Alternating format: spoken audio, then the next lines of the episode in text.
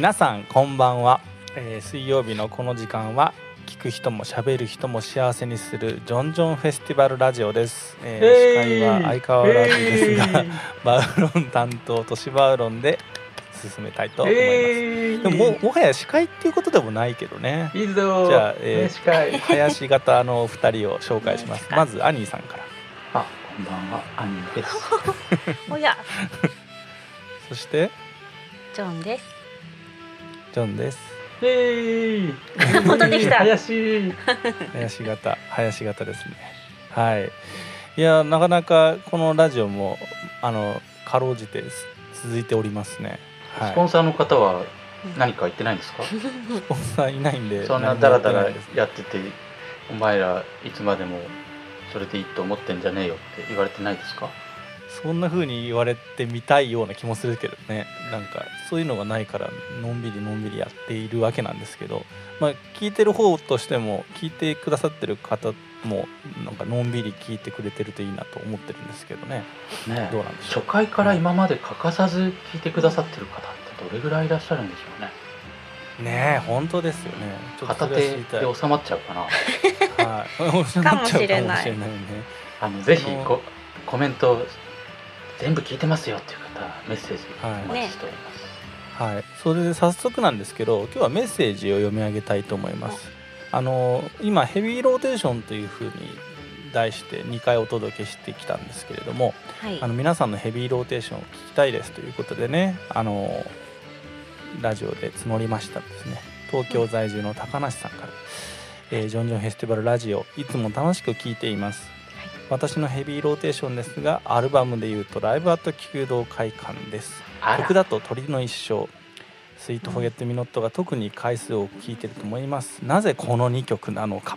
なぜでしょう？はい、鳥の一生は曲頭からの勢いから最後のこれで終わりのようなエンディングまでの構成が好きで鳥が生きていく様を思い浮かべながら聴いています。ほら来た。うんあと私が鳥年だからかも鳥に親近感が。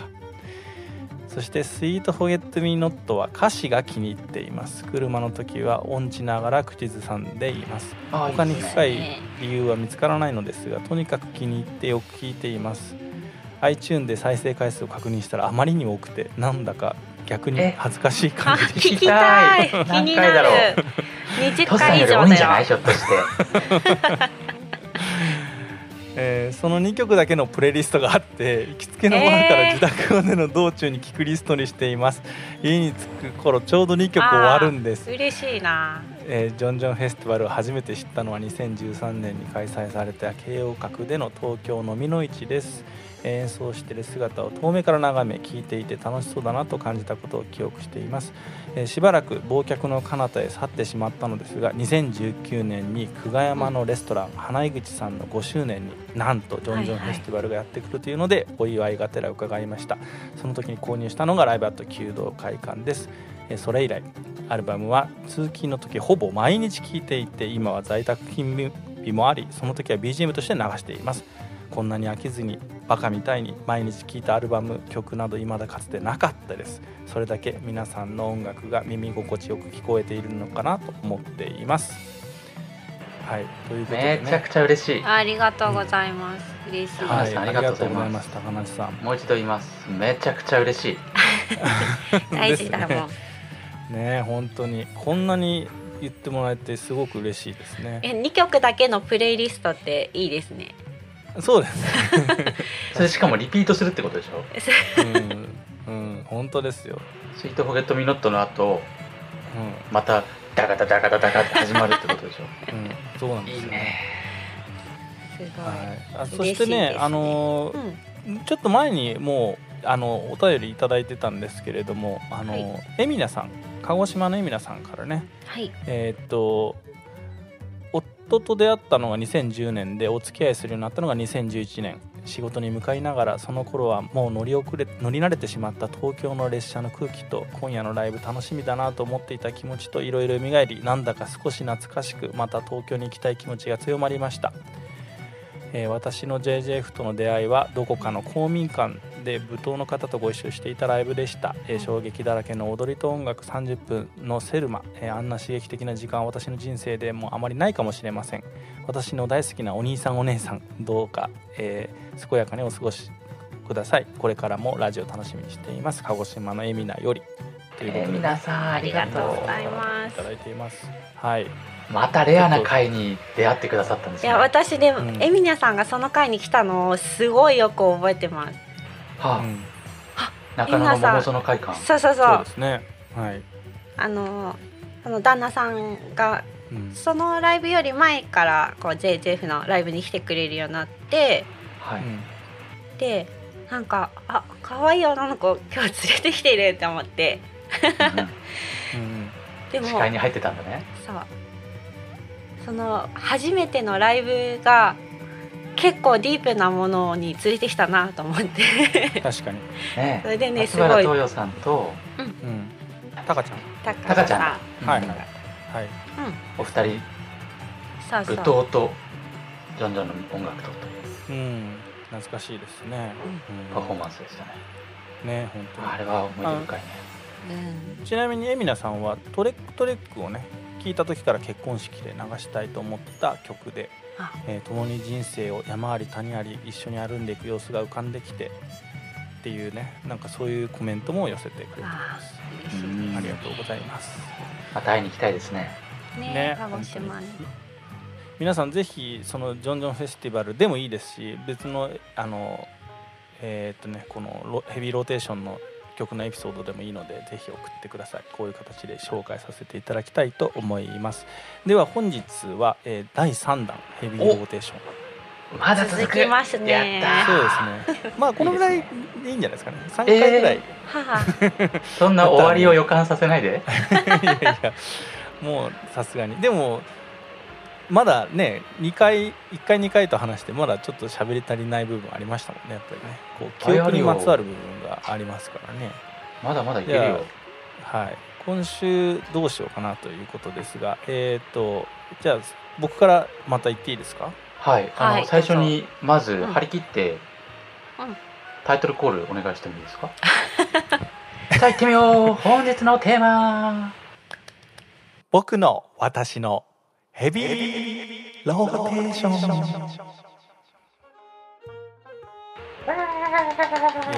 これエフェクト入るでしょ？きっとね。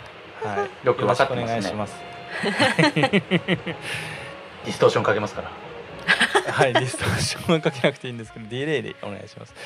えーじゃあねまず、えー僕からまた行こうかな。僕ねあのもうかたくなに頑固にあのケルティックミュージックにもう集中してヘビーローテーションのアルバムを選び じゃないともうだんだん分かんなくなってくるからね。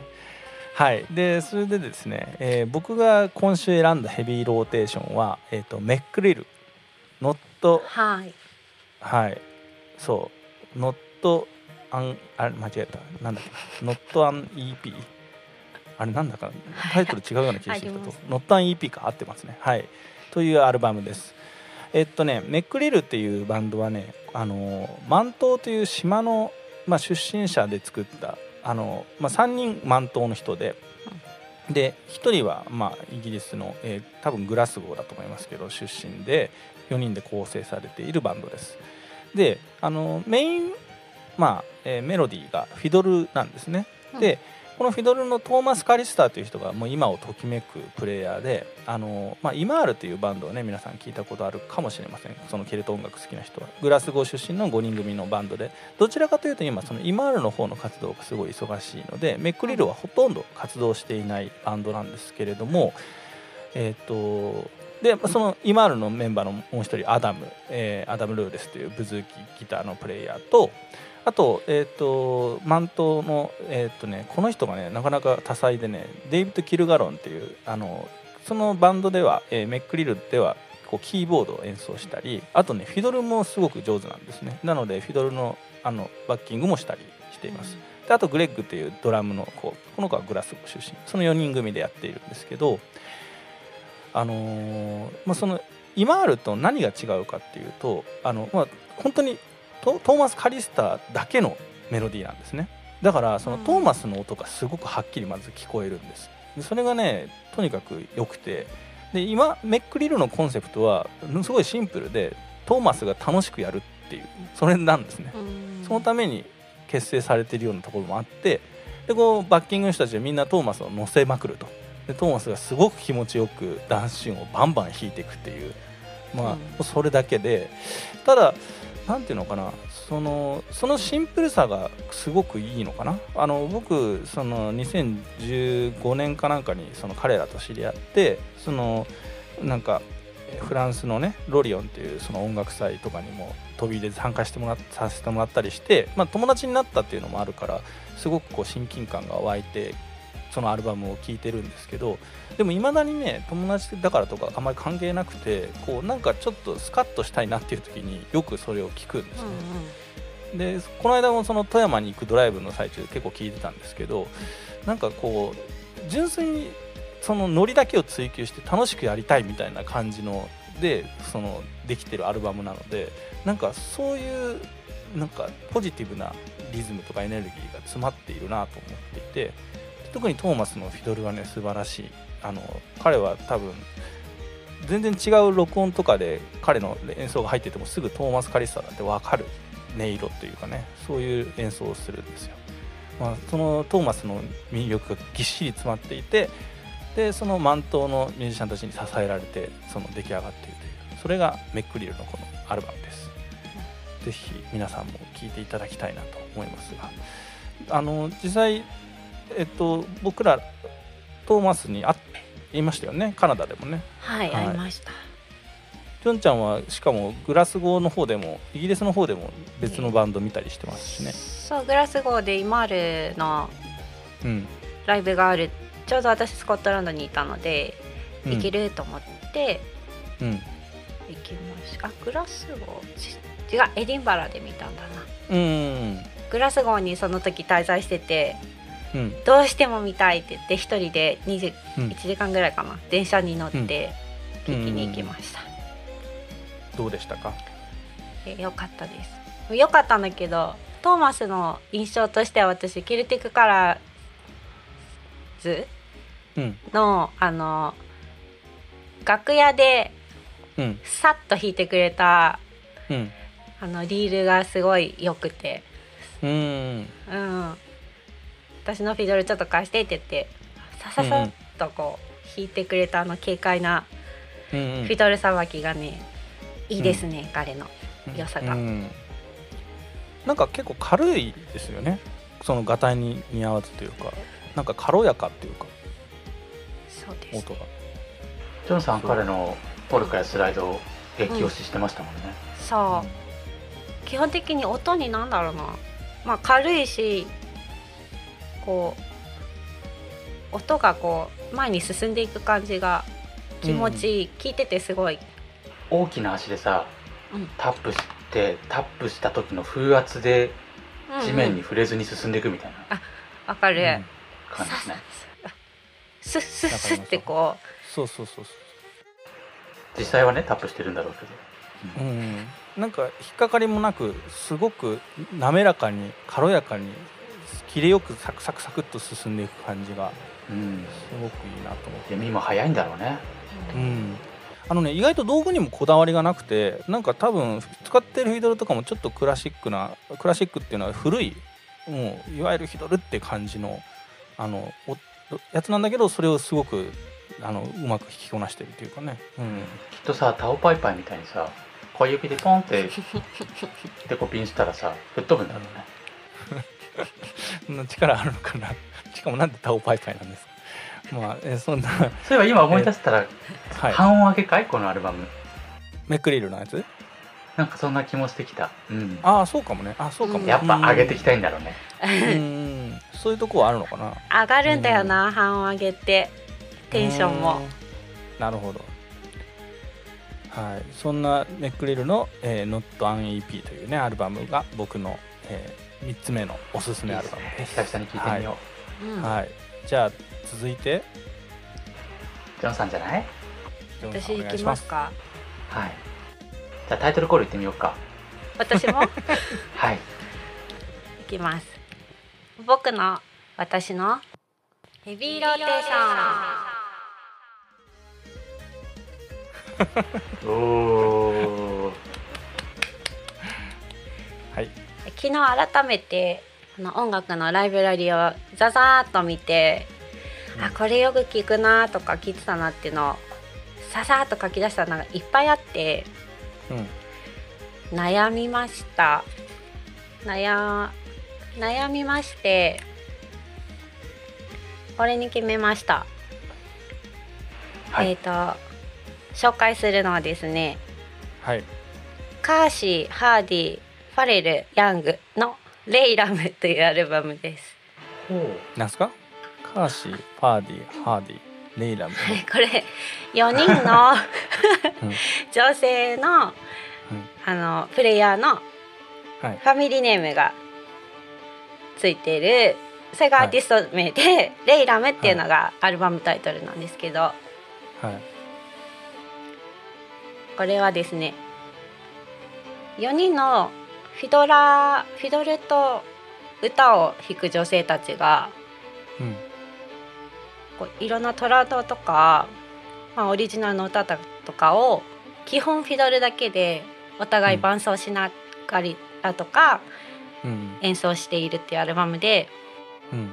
その4人がですねまずイライザ・カーシーイギリスのシンガー、うん。でベラ・ハーディ彼女もイギリスので、うん。ルーシー・パレル彼女もイギリスで一、人スコットランドのケイト・ヤングっていうこの4人の女性フィドラー女性シンガーが作ったアルバムなんです。これいいんですよ。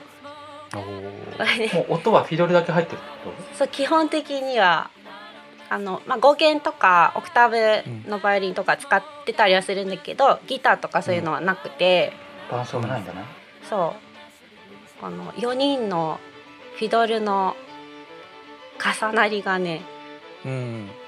もう素晴らしいんですこれ。うん。じゃあフィドル好きにはもうたまらないアルバムってことですね。うん。まあフィドルフィドルしてないんですけどまあうん。うんなんて言うんだろうな。これ私もともとイライザ・カーシーっていううん。そのイギリスのシンガーフィドラが好きでうんでこのアルバム私ずっと持ってたんです。うん。あの西荻に飲み亭ってあったじゃないですか、うん。うん飲み亭のマスターのやっちゃんがうん。私にずっとおすすめの音源を月に2回ぐらいメールで送ってくれるっていう はいはいはいはい。す四つ葉の宅急便みたいな感じね。時期があって、はい。はいだから私のライブラリーの中やっちゃんのコレクションがいっぱいあるんですけど、このアルバムもその中の一つではい。えずっと持ってたんだけどしばらく聞いてなくてうん。である時あこれギラザカーシーが入ってるやつだと思って聞いたら、うん。もうすごい好きになってあら。割とよく聴いているアルバムです。えー。もう一回アルバム名教えてください。なんて言うんですか？レイラム。L-A-Y-L-A-M レイラム。なるほどねレイラムはい。ぜひ皆さんチェックしてみてくだこさい。レれぜひ聴いてほしいな。なんムかうん。歌もそれなんかえっと4人がそれぞれリードボーカルを取って、はい。なので一曲一曲ボーカルが割と変わるんです。インストの曲もあるんだけど、うん。うんうんでみんなはあとバッキングにもあったりコーラスしたりとか,、なんかそんね、なんか多分楽しく作ったんだろうなっていうのもうん。あるし、この4人のなんだバイオリン4人集まるとこんなことできるんだみたいな。うん。いつもねすごいなっていう尊敬とともに聞いてますね。なるほどね。いいですねやっぱりね。それは多分やっちゃんもそう思ってほしくてジョンに送ったんでしょうねきっとねいろいろもらいましたやっちゃんには。うん、うんやっぱり楽しく弾いてるっていうのが一番大事というかねそういう気がしますね。メイクリルと レイラムのね。共通点ですね。ですね。トシさん今楽しいですか？そうですね。いきなり振られるとちょっと楽しいかどうかがわからないけど楽しいですよ。はい。判断つかないところもあります。ね。あ じゃあ3人目。楽しいといいなと願ってます。そうですよ。じゃあ3人目はい、なはいヘビーローテーションということでアニーさん。では僕のヘビーローテーション、はい。はい。えっとね、はい。これ毎回選ぶの楽しいね。ほう。んうん。毎週、うんうんね。僕今回ははい。おそらく最も再生回数、はい。累計が多い曲ってなんだろう、はい。自分うんのね、うんうん。まあそれは昔から聴いてる曲昔からヘビーローテーションしてる曲が一番回数伸びるじゃないですか、うんうん。うんまあそれも加味してうん。聴いてほしいんですけど、はい。M フロー。やっぱりな。カムアゲインこれ聞くよね。これは回数聞いてますね。これは聞くわ。そうだよね。アニー好きだよね M フローね、なんで好きなんだろうってね。自分に問い続けましたよ、うん今朝から。うん。はい。なんでなんだろうね。答えは出ないのね。理由なんてないの？あの前にさヘビーローテーションの話した時に、あの僕がすごく心に残ってるエピソードをお話ししたかもしれないんですけど、うん。そのヘビーローテーションする曲って、う1曲のうちその最初から最後まで大好きじゃなくても一瞬ものすごく好きな瞬間があると、その曲を弾きたくなるっていううん。話僕昔聞いてうん。覚えてるっていう話をしたんですけど、うんで僕本当にそれは賛成していて、うんあの聴く時作る時、はい。常に頭のどこかにある話なんですけど、うん。この「カムアゲイン」に関しては、どこがとかじゃないんだよね、うん。かといって髪の毛の先からつま先まで好きかっていうとそういうわけでもないんだけどなんかね聞いちゃうね。これだよ。まさにこれがヘビーローテーションだよ、そうなのよ。うん。2001年ん。リリースなのね、はい懐かしい。高校色褪せないね。生ぐらいだったかなち中学あれちなみにその2001年の時に聴いてた CD って他に聴いてるものありますか？いまだに。未だに聞くのはねそんなにないかな、あの懐かしんで聞くことはもちろんあるけれど、うん。すごいよね今も新鮮な気持ちで聴ける。なんか昔を懐かしんで聴けるっていうよりは、あこの曲かっこいいなって思いながら、ね M フローって全然色あせないなといつも聞くたびに思って、うん。私もたまにうん1個だけアルバム「アストロマンティック」っていうアルバム持ってるんだけど、たまに今でも聞く。うん今でも聞いて、やっぱかっこいいなっうん。てお思う。うんうん。うん M フローを聴く時っていうのはどんな時なんですか？でも移動中かな移動中。家でぼーっとしてる時は聴かないかな。うん。らちょっとアクティブな時だね。なんかツアーの時に M フローをかけたいみたいな感じになる時は多かったよね確か。うんうん。うん。あとねあの自分の中の都会を感じる時だね、なるほまあ、きっと風が気持ちいい湿度が程よいど森の中を散歩してる時は、うん。ひょっとしたら僕は聞かないかもしれない、うん。うんなるほどね。そうそうかもね。夜景見ながらとか聞きたいよね。うん。そうドライブしてる時とか。そういうやっぱり風景が浮かぶんでしょうね。きっとね。すごくねトラックにも細かい仕掛けが常に施されていて。うん。またヘッドホンで聞くともうこの音像がねいあらゆるいたずら、うん、がし仕掛けられてて。うん。うんもうずーっとピコピコしてますね、うん。うん。うん、なるほど。素晴らしいですね。まさにザ・ヘビーローテーション。聞きたくなって確かに。聞きたくなりますね。M フローの楽曲でヘビーローテーションしてる曲。言っても僕45曲かな。ああうん。なるほど。ねすごく全部の曲めちゃくちゃ聴いてるっていうよりは45曲すごく好きな曲があってそれをいっぱい聴いてる。それ高梨さんみたいにそれだけのプレイリスト作ったらどうですか？そうだね。ね。うんうん。まあそう言われるとあるな。うん。プレイリスト、うん。まあ、その曲だけ映してある。あ本当に。データとあてなるほどね、いや素晴らしい。ありがとうございます。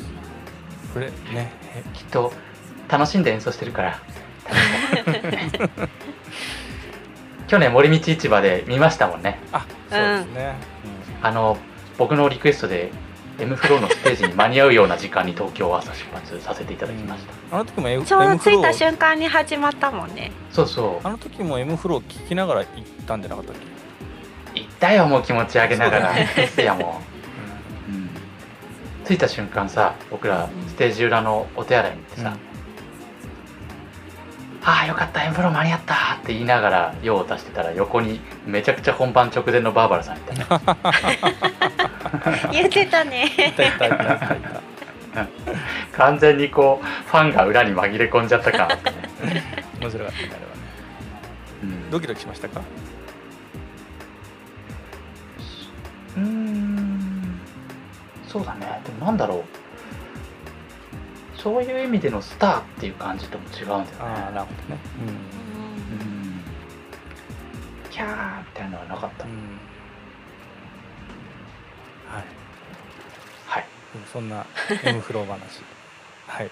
はい、一緒に行ったメンバーは、えーそんなに最初から最後まで見たいわけじゃなかったようで僕だけ一人で客席で あ私見てたよ。あ本当？私も端っこの方でねバーバーってやってたよ。あの必要にこうゆっくり地面にこう座っていって最後ってた。みんなでジャンプっていうのをうん。やってたよね、やってたやってた。